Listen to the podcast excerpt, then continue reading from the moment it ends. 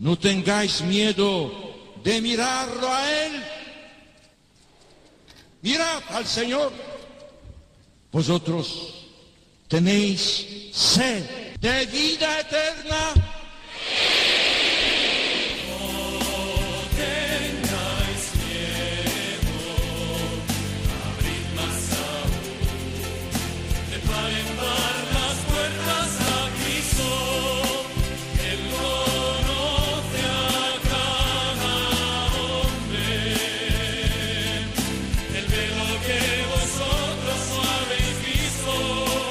Comienza No tengáis miedo con el padre Juan Francisco Pacheco.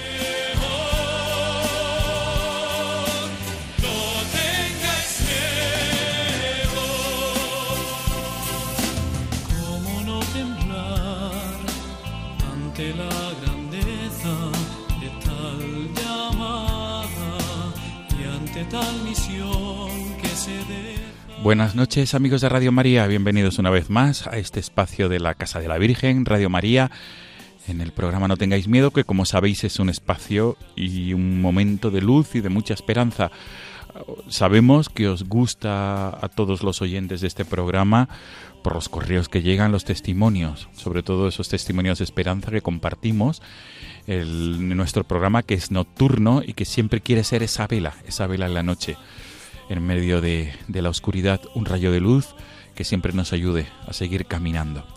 Amigos, hoy es 24 de mayo, por tanto hoy es un día mariano. Si bien el mes de mayo es el mes de María por excelencia, este 24 de mayo tiene un sabor muy especial mariano porque recordamos a María Auxiliadora. María Auxilio de los Cristianos es la fiesta que celebramos en este día. Y también es el día en que nos acordamos de todos nuestros hermanos cristianos, católicos, de China, el pueblo chino católico, en este día especial, instituido ya hace años, para pedir por ellos y, y, recordarles y tenerles presentes en la oración. El programa de esta noche va a versar sobre el testimonio y la conversación que vamos a llevar a cabo con una madre de familia. Ya ella estuvo hace tiempo con nosotros en nuestro programa, vuelve porque además de madre de familia, catequista, esposa, teóloga, explicaremos ahora por qué. Ella es Concepción Hoyos, conocida como Chiti, de Cartagena, de la diócesis de Cartagena, Murcia, y también hace una labor evangelizadora a través de redes sociales, sobre todo en Twitter, con su cuenta La Samaritana. Vamos a dialogar con ella en este mes de mayo, en el contexto del mes de María, en el contexto también de su testimonio como madre de familia, va a compartir con nosotros su experiencia de fe, su experiencia de esperanza y su lucha también, ¿no? Por, por ese alcanzar ¿no? la perfección cristiana junto con su familia, que su vocación materna le lleva a ello. Amigos, este es el programa de este 24 de mayo. Gracias por ser fieles a esta cita quincenal. Comenzamos.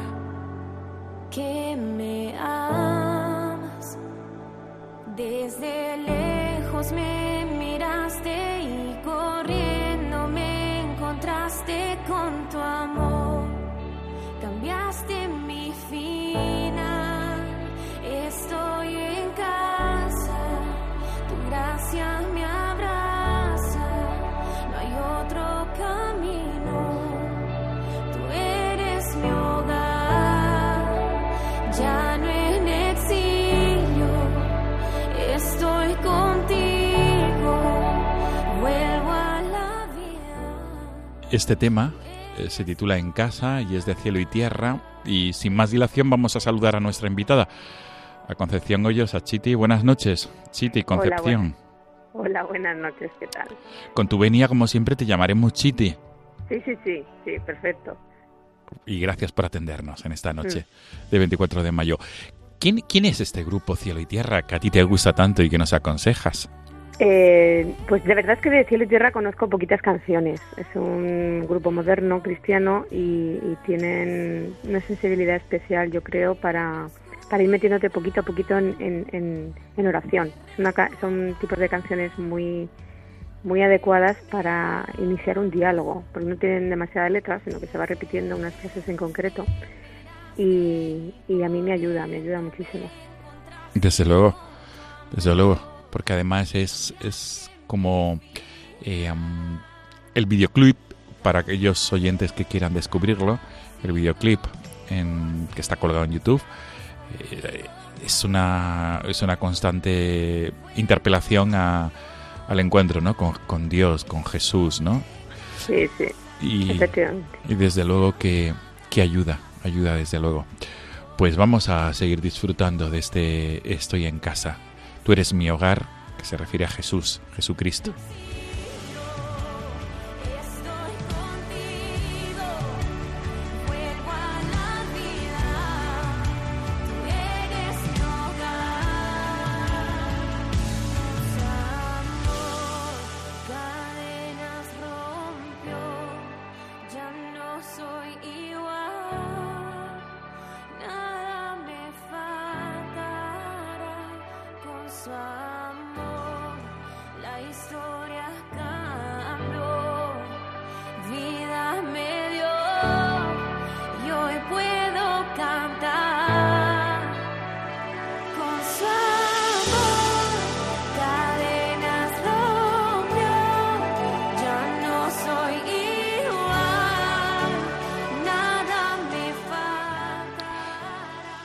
Chiti, desde luego, repetimos, ¿no? Es un tema que nos ayuda a, orar y que mejor que con estos temas musicales, en cualquier lugar donde nos encontremos, nos ayuda la oración, que es lo bueno, ¿no? De esta música, que nos ayuda al encuentro con Dios. Pues sin más dilación, Concepción Hoyos, Chiti, vamos a presentarte, porque ya hace tiempo estuviste en nuestro programa. Además, si no me equivoco, has participado en Radio María en otros programas, en otras en otros tipo, en otro tipo de entrevistas, pero a mí me gustaría un poco recapitular para aquellos oyentes que no te conozcan, para que se sitúen un poquito. ¿Cómo te presentarías, por, fa- por favor, Chiti? ¿Quién es Bueno, Concepción Hoyos? Perdona. ¿Quién es Concepción Hoyos y actualmente a qué se dedica, además de hablar de tu familia? Gracias. Pues muy bien, mira, eh, yo soy Concepción Hoyos, todo el mundo me llama Chiti, que es el diminutivo de Conchita, el más pequeño, que ya no hay muchos más diminutivos después de Concha, Conchita, Conchi. Sí. Llega Chiti, que yo era la pequeña de la familia con ese nombre.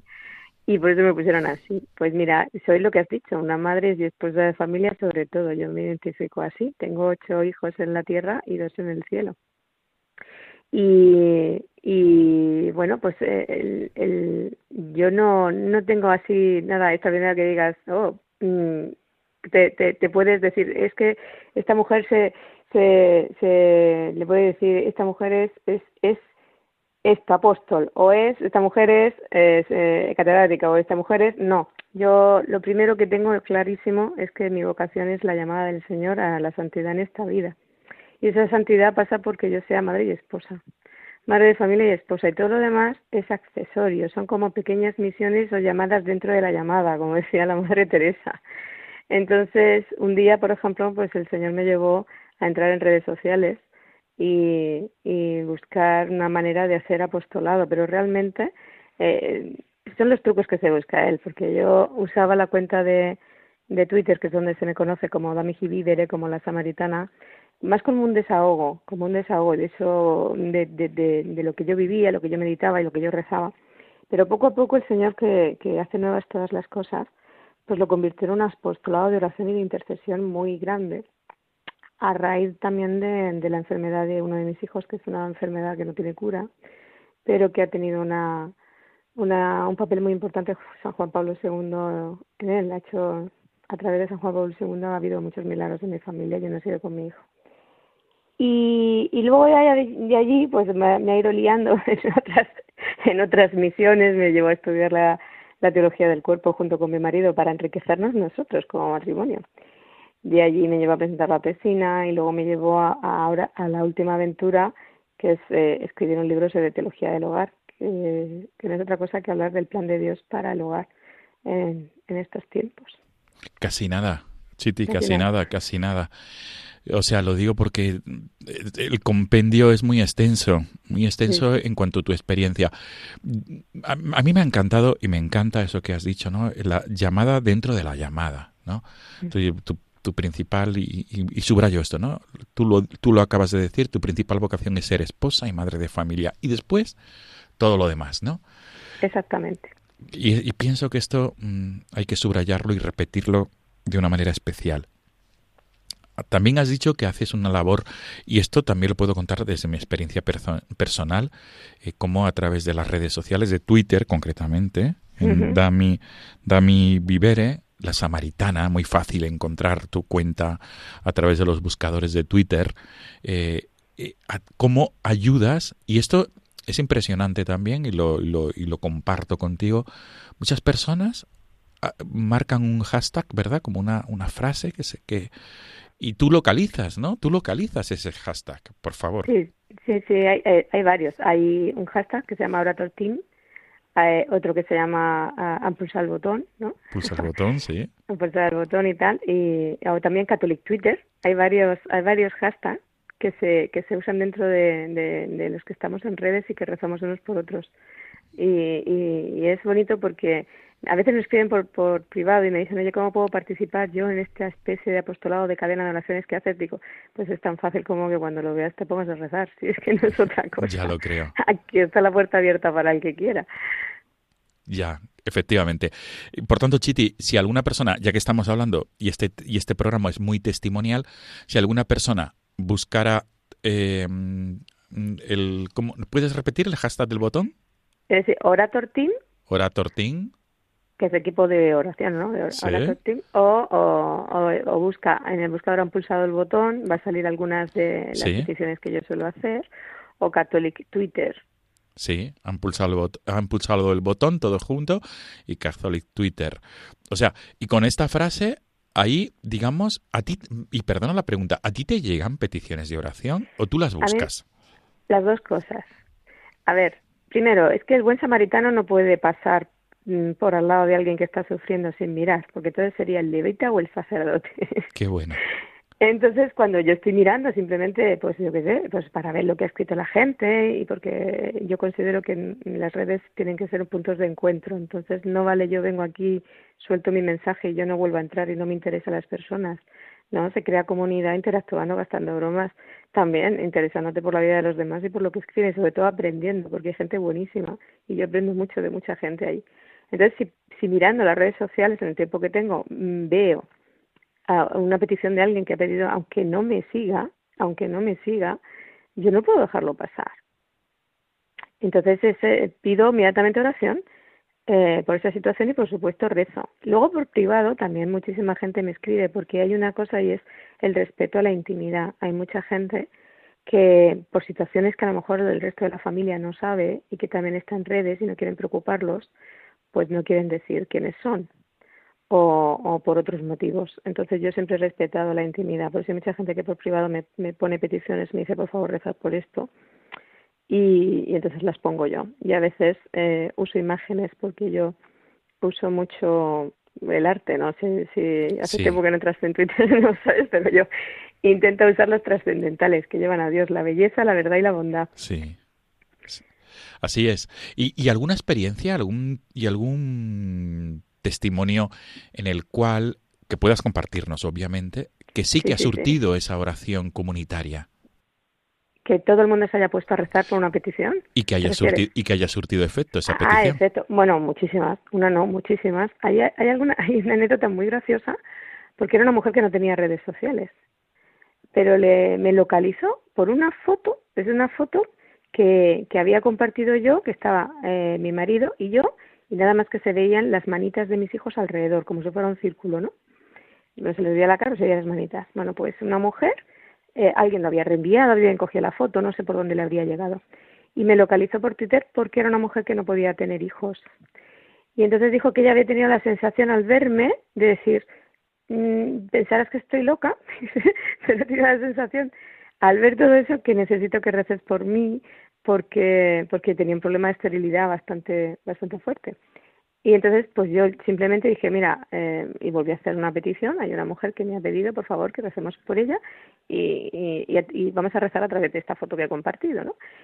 Y no volví a saber nada de ella hasta un año después, pero un año exacto, que me llamó y me dijo que tenía que tenía su bebé en brazos. Qué bueno. Así que, y como os he visto, pero, pero verdaderos milagros, pero verdaderos, grandísimos como puños decir esto ha sido de Dios, operaciones delicadísimas de bebés que veías que no, no les, que los desahuciaban y, y han salido adelante, mm, personas que iban a romper el matrimonio que se han recuperado, eh, eh, problemas depresivos que han recuperado también la fe. Mucha gente también me dice que, que tenía momentos de desesperanza y, y han vuelto a subir.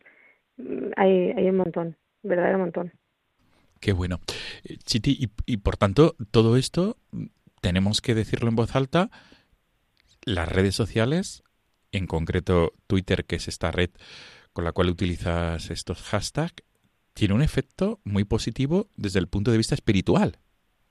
No, no, por supuesto. O sea, yo como el Señor es, es palabra actual, cuando tú lees en el Evangelio, echas las redes y tú dices, no vamos a pescar nada, porque Claro, yo cuando yo no tenía redes sociales y de repente pues siento que tiene que ser Twitter y Twitter, bueno, Twitter entonces se consideraba eh, que era lo peor, ¿no? De los siete pecados capitales era el odio, donde todo el mundo iba ahí a soltar bilis y es verdad que hay mucha polémica. Y dije, pues ¿dónde me manda, señor? O sea, no es precisamente la más agradable, que a lo mejor mm, hubiera sido más fácil en Instagram, que se comparten cosas bonitas. Sí. Pero no, me metió allí y, y es que es así, tú crees que no vas a pescar nada pero por tu palabra echaré las redes, ¿no? Entonces, pues, pues yo lo intento. Eso sí, tú tienes que ir con la abertura total de decir, bueno, yo voy a hacer mi parte, el resto lo hace el Señor. Tienes que ir con humildad y sobre todo con sencillez, decir, yo soy la persona que soy, no soy una persona distinta en redes a como soy normalmente, porque tarde o temprano se va a notar. Entonces, eh, si tú quieres hacer una labor, eh, para el Señor tú tienes que ir por delante con la humildad, como decía Santa Teresa, que es la verdad. Entonces, si te equivocas, se van a dar cuenta que, te equivocas y no pasa nada, como en todo el mundo. Y, y tienes que ir también con esa actitud de, llevar a todos a Dios, de acercarte al publicano que está que está ahí en la mesa y que tiene otras ideas y que es contrario, ¿no? Con toda la caridad y, con, y decir, mira, yo lo único que puedo hacer es mostrar la belleza. Hay dos caminos para evangelizar los dos son buenos, pero cada uno tiene su misión. Entonces, hay mucha gente que se dedica a la apologética, a, a decir, bueno, lo que estás diciendo es mentira, voy a poner esto, ¿no? Hay que hay, cierta, hay cierto enfrentamiento, pero es que también hay que defender la verdad. Y luego la, la otra manera no es que la verdad se defienda sola, sino que más que hacer poner el acento en lo, en lo malo, que también hay que, hay que decir que no está bien, es poner el acento en lo bueno, en lo que es verdadero, en lo que es bello y, y sobre todo como un mensaje de esperanza. Atrae mucho más, como decía San Francisco de Sales, la miel y la dulzura que, que lo amargo.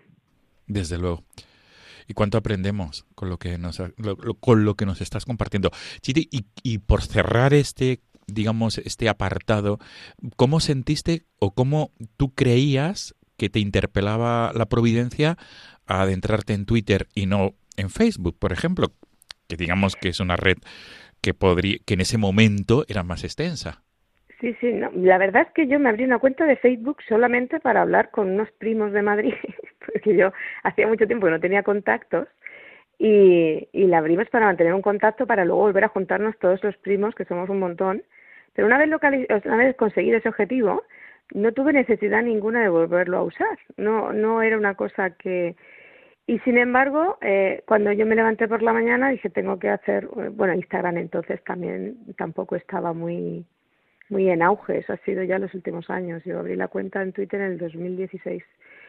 Eh, pues en ese momento simplemente me llegaban, me llegaban a mí enlaces de Twitter a través de WhatsApp, ¿no? Gente que comparte y tal.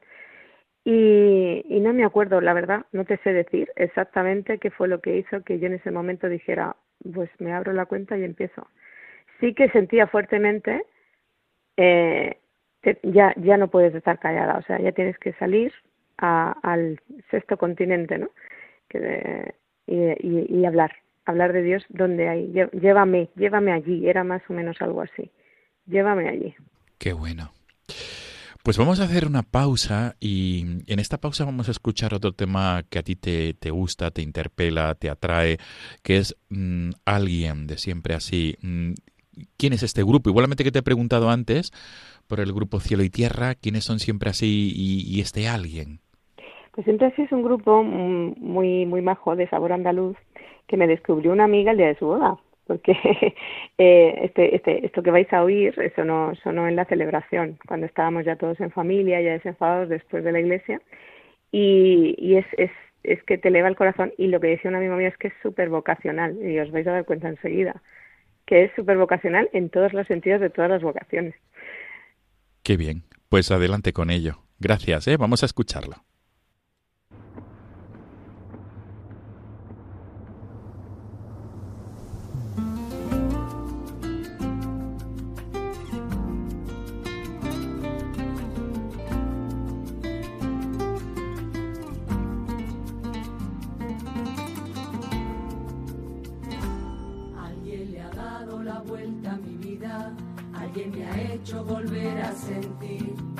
Pellizco que te hace coquilla cuando el amor se decide a venir. Alguien que llega para quedarse y que me enseña un camino sin fin. Alguien que hace que mire adelante con alegría y ganas de vivir. Alguien que ha hecho que me ilusione y que me quiere tal como soy. Alguien que me hace sentir emociones y me abre puertas por donde voy. Alguien que sueña lo que yo sueño que despierta lo mejor de mí. Alguien que sabe llevarme al cielo. Alguien con quien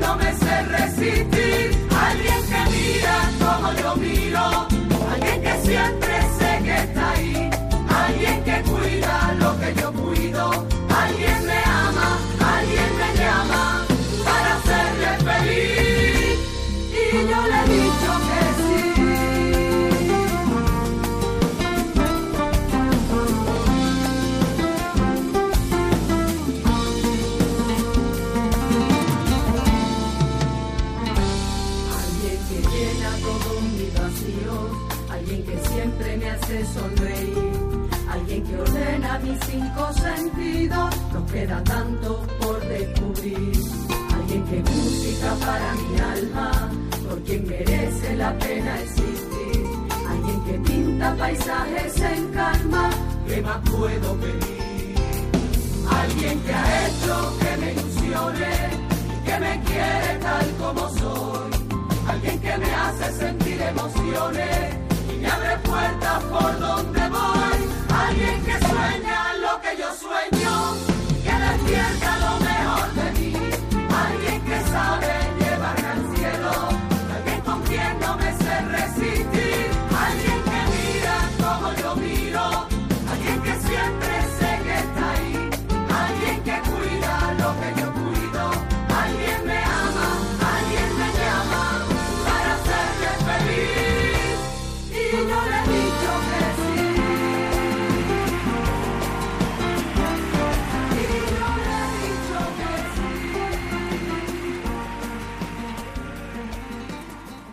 Están escuchando No tengáis miedo con el padre Juan Francisco Pacheco. Chiti, un tema, como tú dices, ese alguien, cada uno, ¿verdad?, que lo interprete, pero vamos, está claro que ese alguien para nosotros es también nuestro creador, ¿verdad? Efectivamente. Eh, y, y los que estamos casados, eh, dices, "Ay, es como un duelo de juego de palabras, ¿no? Porque dices, puedo estar hablando de, Sí. en mi caso sería mi marido, pero es que mi marido es mi vía de llegada a Jesús. O sea, yo me uno a Jesús a través de mi marido. Por lo tanto, en el fondo, tú ves a Dios a través de, de tu marido cuando tienes una espiritualidad conyugal, que ese es tu camino al cielo. Claro. Entonces, es como un canto de gratitud a Dios por estar usando a la persona que ha puesto en tu vida para, para unirse a ti. Y los demás, efectivamente es así. O sea, alguien me ama, alguien y yo le he dicho que sí. Es como el fiat que damos. Además es una canción muy pascual, muy alegre. Eleva el corazón, ¿verdad? Totalmente de acuerdo. Pascual y alegre, con ese rayo de esperanza. Eh, Chiti, mm, has dicho antes al comienzo, madre de familia, has subrayado mucho esto, y como consecuencia de esa, de esa maternidad, de ser la, la señora de la casa, ¿no? Eh, desde esa experiencia, pues, y, y después de estudiar, quiero entender la teología también. Eh, tú has podido redactar, has podido preparar ese pequeño compendio de teología del hogar, que se titula Dios bendiga esta casa. Muy sencillo el título. Y además, además de sencillo, sobre todo para nuestras madres, quiero, subrayo esto, para nuestras madres, eh, mm, sabrán perfectamente a lo que nos referimos cuando, cuando mm, con esta frase Dios bendiga cada rincón de esta casa, ¿no? Era esta leyenda tan, tan típica en los hogares, ¿no? Eh, al- al- a la entrada de nuestras casas, eh, estamos hablando... Todavía, todavía se encuentran algunos azulejos con esa frase. ¿eh? Algunos. Se- Tú lo has dicho, algunos, algunos. Algunos, algunos. Pues a ver si hay un nuevo boom y se vuelve a recuperar. Ojalá, ojalá, Dios quiera. Entonces, y, y, y te quería preguntar, ¿por qué tú en, en, en este, en este compendio ¿no? que has preparado, mm, ¿por qué lo has titulado precisamente así, con esta sencillez, como con la, de- con la de nuestras abuelas, nuestras madres, que, que, que ponían este, ¿no? este énfasis en la entrada del hogar? Este azulejo o este cuadro, recuerdo en mi casa era un simple cuadro, ¿no? Con la leyenda Dios Sí. bendiga cada rincón de esta casa. ¿Por qué? Claro. En primer lugar, porque los azulejos a mí me recuerdan ah, totalmente al, a- al hogar por mis abuelos. Eh, los dos abuelos, tanto los abuelos paternos como las abuelas maternas, tenían en su casa eh, azulejos, paredes de azulejos bajos, en los jardines bancos de azulejos, y, y te crías, te crías con azulejos. Entonces me recuerdan, tienen sabor de hogar. Son, yo son azulejos decorativos, de esos pequeñitos. Segundo es que nosotros compramos también un azulejo que ponía Dios bendiga esta casa, lo tenemos ahí en casa chiquitín. Ese sí que es muy chiquitín, pero lo tenemos. Y tercero es de una historia muy graciosa con los azulejos. Eh, una vez fui a ver a unos amigos, pero no sabía exactamente eh, cuál era su calle, cuál era su calle, el nombre de la calle, ni el número de la casa. Y yo me fié de ir, como me habían dado la ubicación, de ir con el, con el GPS. Y yo iba ahí con el móvil, ya había aparcado, estaba buscando la casa y, y no había manera de, de encontrarla. O sea, porque se me fue totalmente la, la cobertura. Y luego se me apagó el móvil y me quedé sin batería. Con lo cual dije, bueno, a ver cómo localizo yo todas las que son, era una urbanización donde todas las casas eran exactamente iguales. Digo, no me puedo poner puerta por puerta a Ob- llamar. Obviamente. Obviamente, total, que me puse a rezarle a la Virgen y entonces me fijé que en una de las casas había en la puerta un azulejo con la Virgen. Y yo digo, si tienen un azulejo con la Virgen en la puerta, a esta casa puedo llamar. Aquí hay una familia católica, ¿vale? Entonces no se van a ofender. Qué bueno. Y a lo mejor me pueden ayudar. Entonces llamé al timbre y efectivamente salió, digo, mira, es que le describí quiénes eran mis amigos y, ah, tienen que ser los que viven justo allí, en la calle tal, tres casas más para allá. Y efectivamente me guiaron. Eh, entonces esto quiere decir mucho, ¿eh? Quiere decir mucho. Desde luego. Entonces cuando fui a, a, a escribir el libro y me buscaron el título, digo, bueno, es que principalmente una vez que te lees el libro y ves la esencia, es que mm, tú quieres para tu casa mm, bendiciones, tú quieres que Dios realmente bendiga tu hogar y con todo lo que conlleva eso. Tú has preparado este, este compendio, ¿no? Que, mm, y- y- pero pienso que también basada, basado es eh, eh, el texto en tu experiencia. Sí, sí, es completamente experiencial, eso sí, no, no, no lo oculto, se habla mucho de mí y de mi familia. Claro, pero subrayo esto no por no por eh, ningún tipo de alarde, sino porque esa experiencia eh, es lo que te ha llevado a poder compartir con, con quien se acerque a ti a través de esta lectura de tus sufrimientos y tus gozos. Efectivamente, o sea, es que eh, cuando yo empecé a escribir el libro, porque yo ya había hablado de la teología del hogar, la teología del hogar ha estado siempre, no es una cosa de ahora. Lo que ha habido ahora es un redescubrimiento. Es cierto que el título, el título de Teología del Hogar, son dos mujeres americanas, que se llama una Carrie Gress, que es filósofa y madre de familia, y la otra se llama Noel Gering, que también es madre de familia y está en temas de bioética, las dos católicas y las dos con, eso, con gran familia. Y ellas fueron las que acuñaron el término de teología del hogar, que no es otra cosa que meter a Dios en, en el hogar. Si Dios está en todas las cosas, en el hogar también tienen que estar.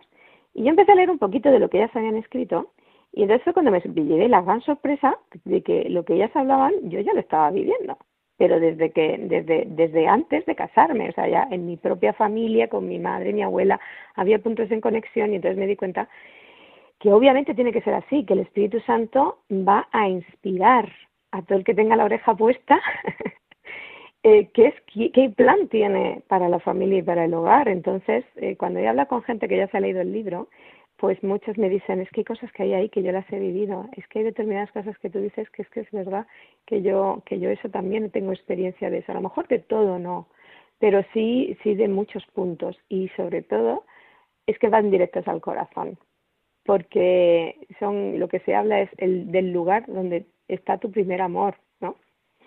Y tu primer amor es en tu hogar, donde tú recibes por primera vez, te sientes amado tal y como eres, el amor y, y, las cosas que te rodean también te hablan de amor están puestos ahí, ¿no? Para, para ese servicio.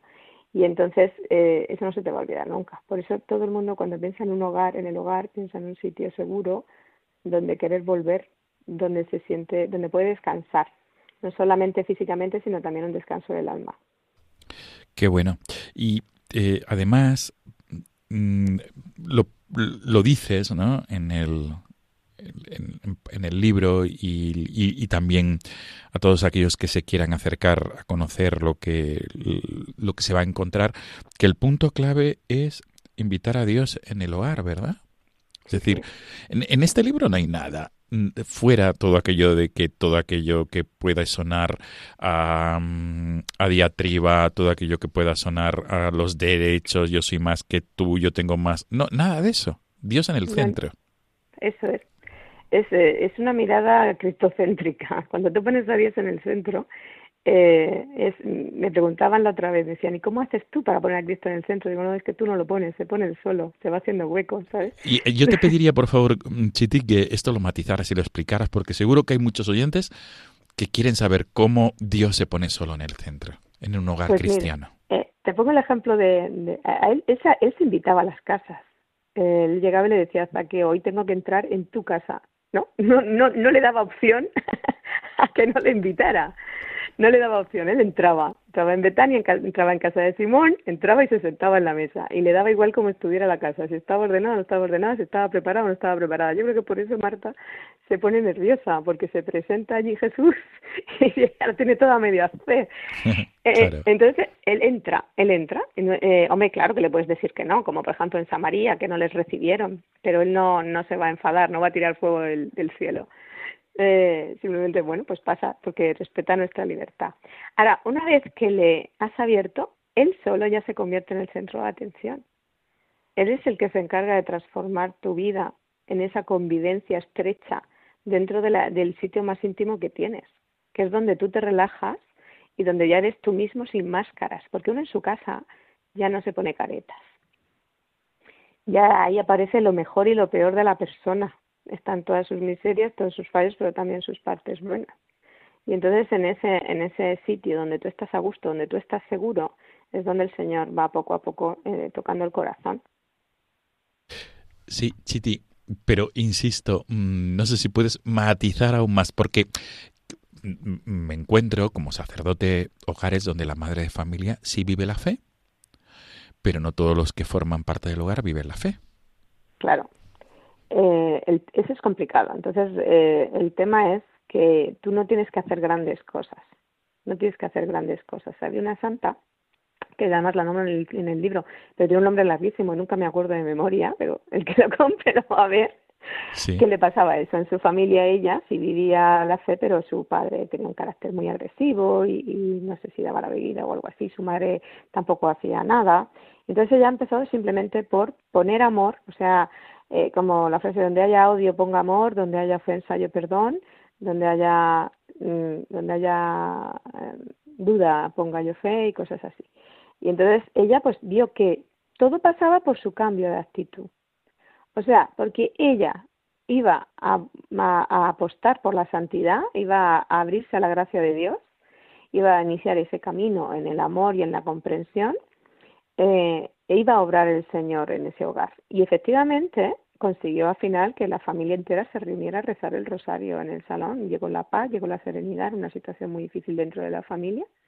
Y de este modo, solamente porque una de las personas de la familia se abrió, empezó a llegar a gracias al resto de la familia, como si fueran vasos comunicantes. Y el vaso comunicante era el amor que se tenían. Por tanto, es clave el amor de la madre, porque, bueno, y del padre, obviamente, pero aquí vamos a subrayar el carácter materno, la madre de familia. eh, es, es, es algo imprescindible, poner amor en todo, aunque no se comparta la fe de la madre, la fe que tiene la madre, ¿no? Sí, sí, sí, Los hijos, es- el es- esposo. Justo, justo. Es el camino del amor, de la mansedumbre, de las virtudes, lo que va a ayudar a los demás a, a darse cuenta de que hay un cambio de actitud allí, aparte de rezar muchísimo, claro. Ahí tenés a Santa Mónica que transformó también su hogar, porque tú dirás, bueno, pues es que Santa Mónica ya era santa antes de, se santificó rezando por su familia. Cuando tú vas a Santa Mónica, dices, ¿qué, ¿qué hizo realmente Santa Mónica? ¿Qué grandes labores hizo? ¿Qué grandes misiones? ¿Qué grandes apostolados? ¿no? Santa Mónica, su santificación pasó por rezar por su familia, por su marido, por su hijo. Claro, efectivamente, por su marido y su hijo, efectivamente. Y las lágrimas, no solamente la oración. Y las lágrimas, los ofrecimientos, porque la cruz también está. Y es algo, es algo también que, que, que los padres sabemos que no solamente tenemos que cargar con nuestras cruces, tenemos que aceptar las cruces de nuestros hijos. Y eso es todavía más difícil. Pero para eso está la Virgen. O sea, la manera de que tu hogar se abra al Señor es, eh, es meter también a la Virgen. Y- la Virgen Ahí no te, se puede. ahí te voy a pedir que te explayes un poquito más, por favor, Chiti. Pues eh, yo, yo digo Desde la libro- experiencia, ¿eh? Por favor. Sí, sí, sí, desde mi experiencia. Bueno, yo siempre le tenía muchísimo cariño a la Virgen, pero eso es mérito de ella, no mérito mío. que la Virgen sale al encuentro y, y, y yo siempre he sentido su maternidad muy cerca. Y entonces eh, yo no yo no pienso, o sea, yo sin la Virgen no no soy yo, no soy yo. Siempre la he tenido ahí, siempre he tenido el apoyo. Tengo a, una Virgen en cada una de las habitaciones de la casa. O sea, la presencia de la Virgen en mi casa es muy fuerte. Y, y entonces eh, yo no podría ser una buena esposa, una buena madre o aprender a serlo si no eh, tomo prestado, o sea, le digo a la Virgen que me preste, que de alguna forma participe en su maternidad. Porque ella es la que de verdad, de verdad sabe tocar el corazón de sus hijos y sabe cómo, cómo abrirles a la gracia y sabe cómo, en qué momento a cada uno hay que darle lo que necesita y lo que no, cuando hay que ser firme y cuando hay que ser dulce. Y, entonces tú tienes que tener una relación muy fuerte con la Virgen para entender eso. Aparte, como es madre, eh, yo digo que Jesús sana, pero la Virgen sanea. Sanear es para los espacios. Tú saneas un- una calle o saneas un- una zona, ¿no? Entonces ella lo que hace es sanear el hogar para que, para que la sanación que da su hijo vaya a un lugar como si fuera en un hospital. El hospital tiene que ser un sitio que está, que está purificado, que está saneado para que no, una vez que, que tú estás débil después de haber pasado por una operación, una cirugía, pues tú te recuperes bien, no te pongas peor de cómo estabas, aprovechando esa debilidad. Entonces la Virgen va marcando las condiciones para que todos en el hogar y el propio hogar se vayan, vayan yendo como a plenitud, purificando todas esas cosas con las que nos hacemos daño mutuamente, para que cale profundamente la sanación de Cristo. Qué bueno. Ahí, ahí mm, insisto, Chiti, ¿puedes compartirnos alguna anécdota, historia real Sobre, sobre esto de la Virgen, sobre la figura de María cuando sanea? sobre, ah, de cuando, de cuando sanea la Virgen, pues sí, sí, o sea, si es que el, el tema es que no- yo me di cuenta durante muchísimo tiempo, ya te- tengo hijos adolescentes, o sea, la adolescencia revoluciona la vida una cosa mala. Y entonces eh, estaba yo viendo que, que, que nada, que, que había, saltaban chispas constantemente, era muy difícil hablar eh, con, con los mayores, con los adolescentes, veníamos todos con tensión, veníamos todos con, con estrés de la calle, era una situación difícil, o sea, en mi casa no era el cielo. Y entonces eh, yo me puse a rezar a la Virgen a ver qué manera me podía inspirar de tocar los corazones y, y hablar, ¿no? Y entonces la manera que me inspiró la Virgen es, en, hazte vulnerable. O sea, ¿tú has visto a la Virgen llorar? O sea, en las apariciones la Virgen llora. Sí. Y a sus hijos le toca el corazón ver el sufrimiento de una madre. Porque es un sufrimiento porque vosotros estáis mal y porque yo quiero que estéis bien, ¿no? Entonces tendemos, las madres tendemos a hacernos las fuertes, ¿no? Mi madre puede con todo, mi madre no sé qué.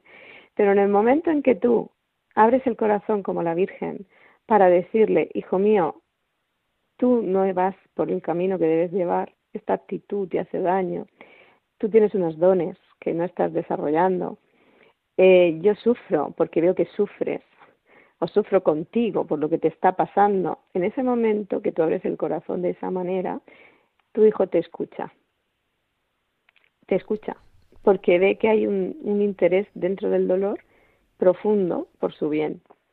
Entonces esa fue una inspiración que hizo que a partir de entonces hiciéramos, eh, ¿cómo se llama esto? Eh, reuniones de corazón abierto, donde se puede hablar de todo. En mi casa se puede ya hablar de todo. De lo que te ha dolido se pide perdón. Hoy te tengo que pedir perdón porque te he juzgado, he dicho, mira, ayer te grité, lo siento mucho, perdóname.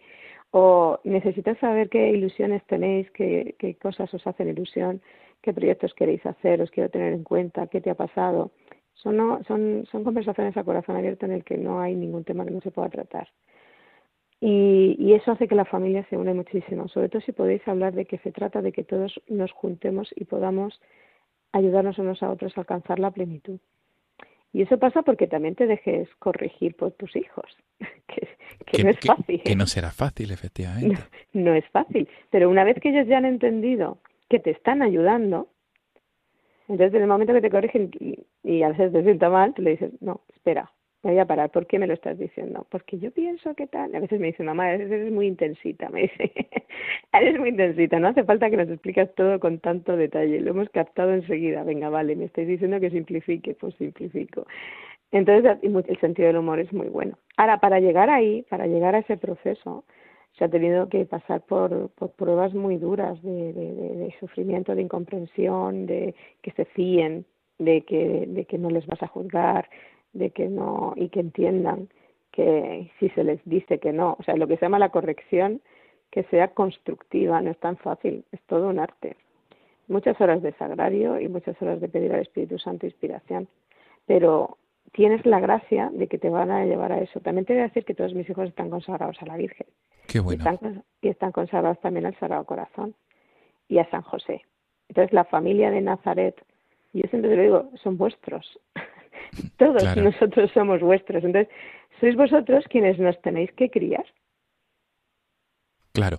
Eh, Chiti, pero esto, mmm, sobre todo pensando en las familias que, tienen, que, que no lo tienen, eh, y por, por lanzar ese rayo de esperanza, se puede, ¿verdad?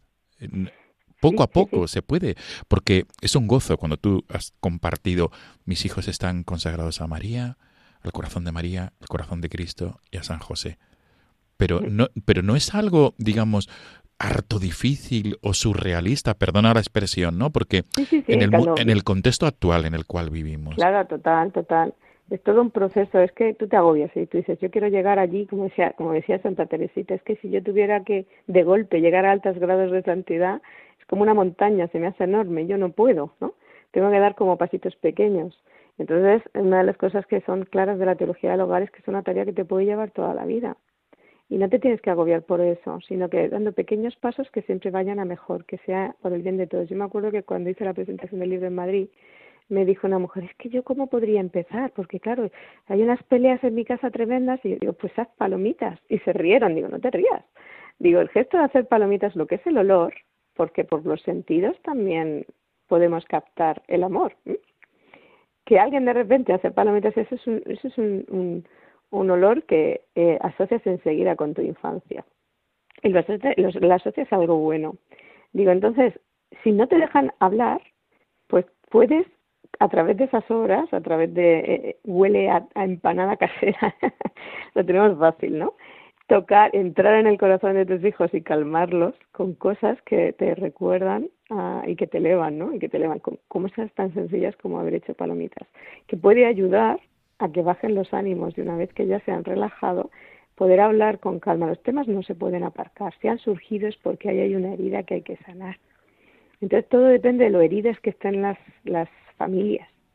Las familias están tan destrozadas que hay mucho trabajo antes de sanar para poder luego después eh, acercarse al Señor. Entonces, eh, son pequeños pasos, pero siempre digo lo mismo, aunque sea un pequeñito paso, como empezar a bendecir la mesa. Pero porque tú digas, vosotros si queréis empezar a cenar, cenáis, pero a mí me hace bien. A mí me hace bien bendecir mi plato, por ejemplo. No dejar de hacerlo por me van a, decir cosas o van a pensar. No, a mí me ayuda. Vosotros tranquilos, no voy a decir que lo hagáis si no queréis, pero a mí me ayuda. Y entonces, sobre todo pasa por tu propia purificación, porque si tú quieres transmitir lo que te ayuda el Señor y la alegría de la fe, tiene que pasar porque se te ve alegre. y eso pasa también por sanar tus propias heridas. Entonces, es, es un proceso largo pero muy bonito, porque aunque sean pequeños pasos, estás sabiendo que estás haciendo lo mejor por tu familia. Qué bueno. Chiti, todo esto y más, todo esto y más, en Dios bendiga esta casa, ese pequeño compendio de, de, la teología del hogar que has podido preparar y que ha editado la editorial Nueva Eva. Pues un placer de nuevo tenerte con nosotros aquí en, en No tengáis miedo, en la Casa de la Virgen, en este, este programa que siempre quiere ser un rayo de luz y esperanza. A vosotros siempre sois muy generosos conmigo en Radio María, le tengo mucho cariño. Pues mil gracias y, y sobre todo nos quedamos con este consejo tuyo a todas las familias que nos estén escuchando, poco a poco, ¿verdad? Aunque sea un pequeño paso. Pequeñas cosas con gran amor. Pues nos quedamos con eso. Concepción Hoyos, Chiti, madre de familia, madre de ocho en la tierra, ¿verdad? Sí, y dos en el cielo. Y dos en el cielo, esposa, teóloga también, porque has estudiado teología.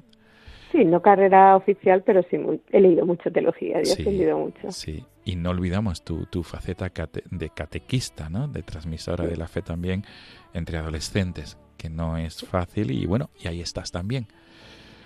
Como, como un agente evangelizador también en la iglesia. Pues mil gracias de nuevo, Chite, Concepción Hoyos, y todo lo mejor para ti como, como esposa, como madre y, y, todo lo mejor para tu hogar, como reza el título de ese libro. Que Dios os bendiga. Gracias. Hasta pronto y gracias.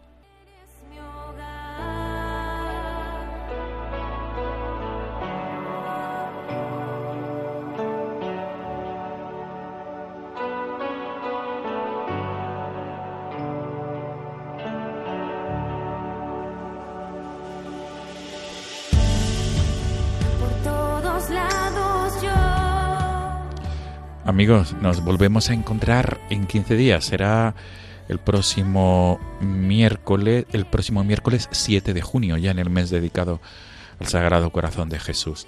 Nos quedamos con este tema de fondo en casa del grupo Cielo y Tierra que Concepción Hoyos Chiti nos aconsejaba. Como siempre, el correo electrónico del programa para cualquier sugerencia, petición, comentario, no tengáis miedo, arroba radiomaria.es. No tengáis miedo, arroba radiomaria.es. Gracias por esta fidelidad quincenal y hasta el próximo 7 de junio. Buenas noches amigos.